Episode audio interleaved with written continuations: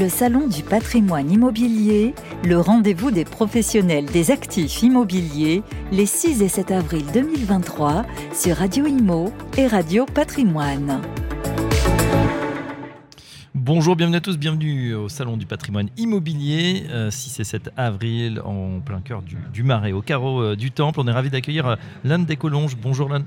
Bonjour Fabrice. vous êtes le patron fondateur de Cassius, ça s'écrit K-A-C-I-U-S, conseiller en gestion de patrimoine. Racontez-nous ce que fait Cassius. Alors Cassius, c'est une société familiale tout d'abord qu'on a créée en 2007 avec mon frère.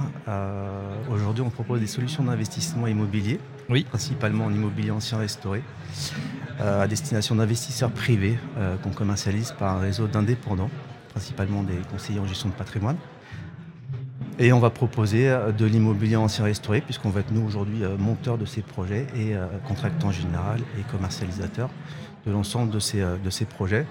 On va intervenir sur des fiscalités telles que le monument historique, la loi Malraux, le Pinel dans l'ancien, le Pinel plus dans l'ancien, puisqu'on y arrive, euh, la loi de Normandie également et le déficit foncier d'une façon générale.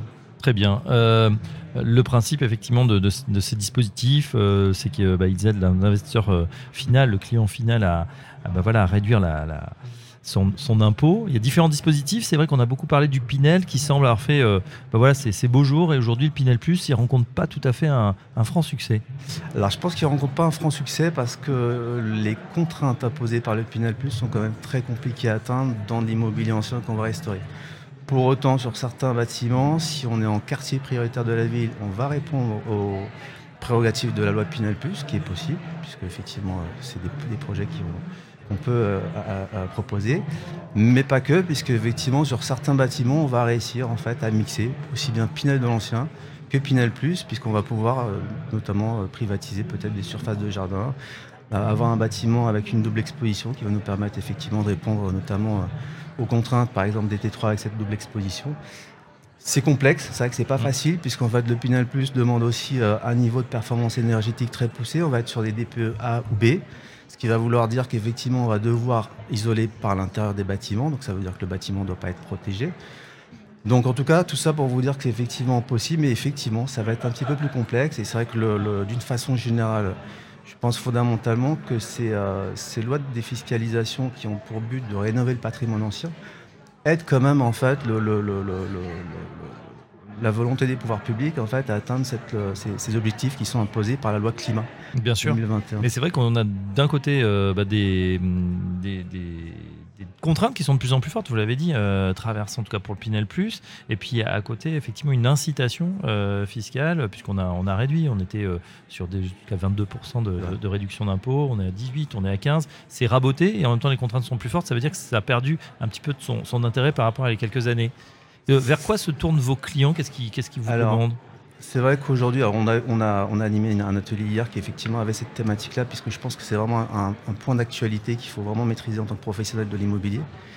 Et c'est vrai que d'une façon générale, euh, les pouvoirs publics aujourd'hui tendent à pousser les investisseurs, en tout cas à acheter des appartements, des environnements qui vont être euh, euh, faibles consommateurs d'énergie. Ce qui veut dire quoi? Ce qui veut dire qu'aujourd'hui, ils ont imposé le, DPE euh, par l'eau, mais aussi le DPE sur la copropriété. C'est-à-dire qu'en fait, l'ensemble de ces opérations de rénovation, d'une façon générale, nous, en tant qu'opérateurs, on va tâcher en fait, de se fixer des objectifs pour atteindre ces objectifs de DPE, quel que soit le dispositif fiscal qu'on va utiliser.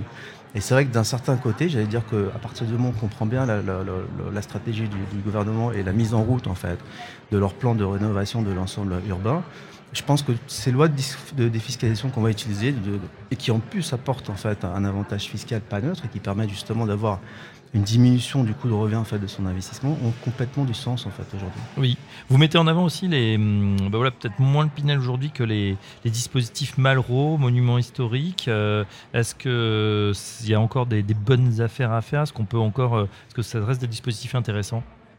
Sur le dispositif monument historique, c'est vrai que la, force du, dispositif fait que, effectivement, d'un point de vue euh, levier fiscal, on ne va pas faire mieux. Euh, on va intervenir sur des bâtiments anciens qui vont être inscrits ou classés, c'est-à-dire qu'ils ont effectivement marqué euh, une partie de l'histoire du France, de, la région, de, la ville sur laquelle euh, le, contribuable peut investir et va contribuer aussi à la rénovation du patrimoine. Je pense qu'aujourd'hui, euh, si on prend un, parallèle assez, pragmatique par rapport aux, fortunes de France, ça reste quand même des gens qui ont travaillé sur le patrimoine, qui ont travaillé sur le savoir-faire français, sur la couture, sur des choses, des choses comme ça. Et aujourd'hui, la réalité, c'est que l'entretien et la rénovation de ces bâtiments classés permettent aussi de contribuer à la valorisation du patrimoine français et que effectivement si c'est un, dispositif fiscal qui existe depuis plus d'un siècle, ça a du sens et c'est vrai que là encore euh, je reviens sur le, les contraintes qu'on va s'imposer nous en tant qu'opérateurs, c'est effectivement d'atteindre des objectifs de DPE in fine, alors même si le, monument historique est assez particulier dans, ce sens-là, puisqu'il va être hors contrainte de DPE par rapport à la mise en, location de l'appartement. Mais en tout cas, on n'a pas les mêmes. On n'a pas l'obligation de présenter un DPE à la mise en location d'un appartement dans un immeuble classé monument historique. D'accord, ok, très bien. Donc même si c'est une passoire thermique, c'est pas grave. Dans l'absolu, c'est pas grave. Alors, c'est Mais est-ce que les contraintes dans la rénovation, quand on monte ces opérations, est-ce qu'il y a quand même des, exigences pour être avec une certaine lettre Puisqu'on sait que ça va devenir On a en fait, dans, la, rénovation des bâtiments existants, en fait, on a une réglementation qui est propre à la rénovation des bâtiments existants. Maintenant, si on a un petit peu de bon sens, quand on est opérateur, on sait pertinemment qu'en 2034, donc c'est un peu demain, puisqu'en fait à peu près toutes les obligations de, mise en location, ça va être entre 6, 9 ou 12 ans. Oui. 2034, euh, c'est demain. C'est en fait le temps de mettre une, une opération en commercialisation, le temps de la rénover et le temps de la livrer et de la mettre en location, on arrive en 2034. Donc si aujourd'hui on n'arrive pas à atteindre des DPE qui soient D ou moins, c'est aujourd'hui se mettre un peu une balle dans le pied en fait. Hein. De, Donc il faut anticiper de toute façon et, euh, commencer euh, à travailler sur ces sujets. Un point très important qu'on a commencé à mettre en œuvre, alors pas qu'en 2023, hein, parce qu'on a quand même, anticipé un petit peu euh, les évolutions, mais c'est vrai que d'un point de vue opérateur, ça va être effectivement une nécessité en fait de proposer des opérations de rénovation sur le monument historique et le Malraux qui sont un peu moins contraignants d'un point de vue purement dispositif fiscal, d'un point de vue environnemental et performance énergétique. Chez euh, Cassus, justement, quels sont euh, les programmes en ce moment qui sont proposés euh, Sur quelle région géographique Quel type de bien Alors, c'est vrai qu'on n'a pas de barrière à l'entrée sur les emplacements de, nos opérations. On va tâcher d'apporter des, solutions d'investissement qui soient dans un environnement qui sont voués à se valoriser sur des environnements voilà, qui sont sur une dynamique urbanistique. Je pense notamment au Havre, où on va intervenir sur un manoir qui est classé depuis 1924 par exemple. Et du coup, on s'est positionné sur ce projet-là puisqu'on est sur l'agglomération du Havre qui est très dynamique. Je pense aussi au château de Mercy pour revenir sur le, des châteaux qui vont être euh, classés monuments historiques. On va être sur Metz Métropole, on va être sur euh, la ZAC euh, dédiée à la recherche et à la santé. Donc c'est des, projets qui marchent très bien parce qu'il y a une cohérence avec l'environnement, il y a une, décision et une volonté en fait bah, des aménageurs locaux. Je pense à, Metz notamment avec la SAREM qui nous a cédé le projet.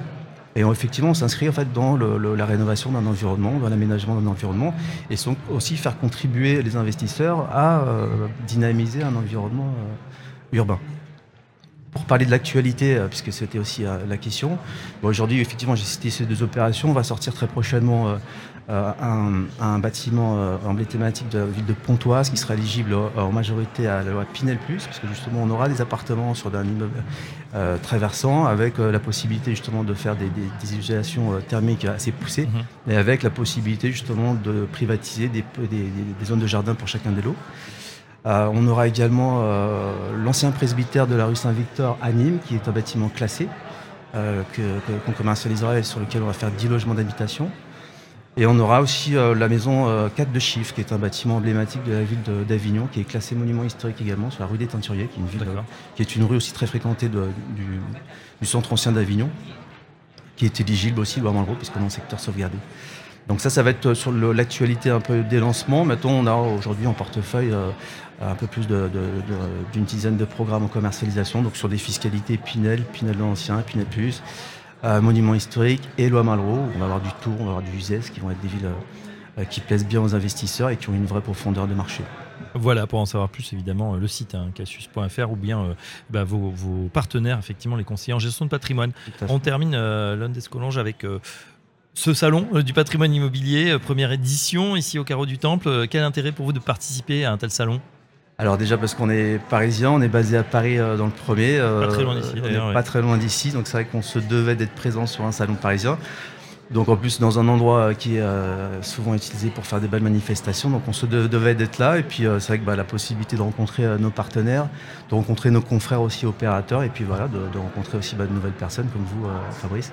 Bah, oui, ravi d'intervenir sur votre émission de radio. Eh ben voilà, on en sait un petit peu plus en tout cas sur Cassius, conseiller en gestion de, patrimoine spécialisé dans l'investissement et la défiscalisation. Merci l'homme des Colombes. Merci. Je rappelle que vous êtes le patron fondateur de Cassius. À très bientôt sur Radio Imo, Radio Patrimoine. Au revoir.